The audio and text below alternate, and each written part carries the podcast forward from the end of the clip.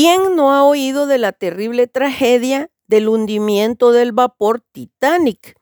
El 15 de abril de 1912, a las 2.40 de la madrugada, aquel vapor grande y hermoso y del cual su capitán y otros pensaban que no se hundiría jamás, colisionó con un inmenso témpano de hielo en las aguas norteñas del Océano Atlántico y después de tres horas se hundió para siempre en las profundidades del mar.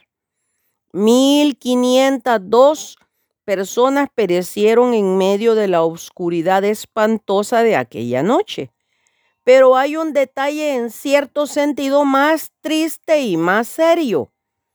El vapor Californian navegaba a solamente 15 kilómetros de distancia de donde el Titanic se hundía.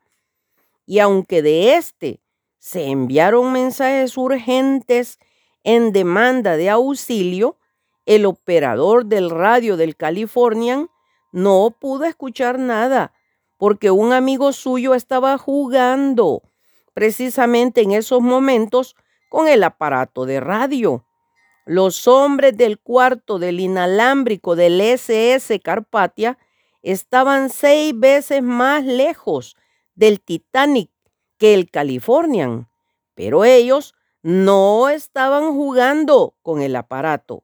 Estuvieron alertas a los gritos de angustia y llegaron a tiempo de salvar a varios cientos de vidas. El Californian solamente a 15 kilómetros de ellos, no se dio cuenta de la pérdida trágica, sino hasta que ya era demasiado tarde. Y es esto lo que muchos están haciendo, jugando con su vida.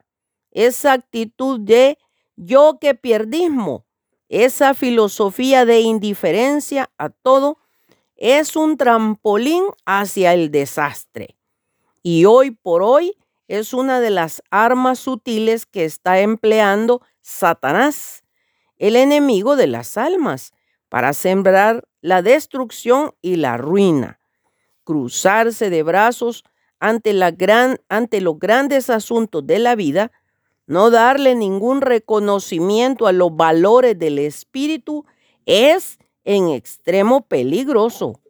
Quizá nunca hayan sido más importantes las palabras del Señor Jesucristo que ahora mismo en esta época de turbación, de conflicto de emociones, de metas nebulosas por la que está pasando la humanidad. El Señor Jesucristo dijo, porque ¿qué aprovechará al hombre si ganare todo el mundo y perdiere su alma? ¿O qué recompensa dará el hombre por su alma?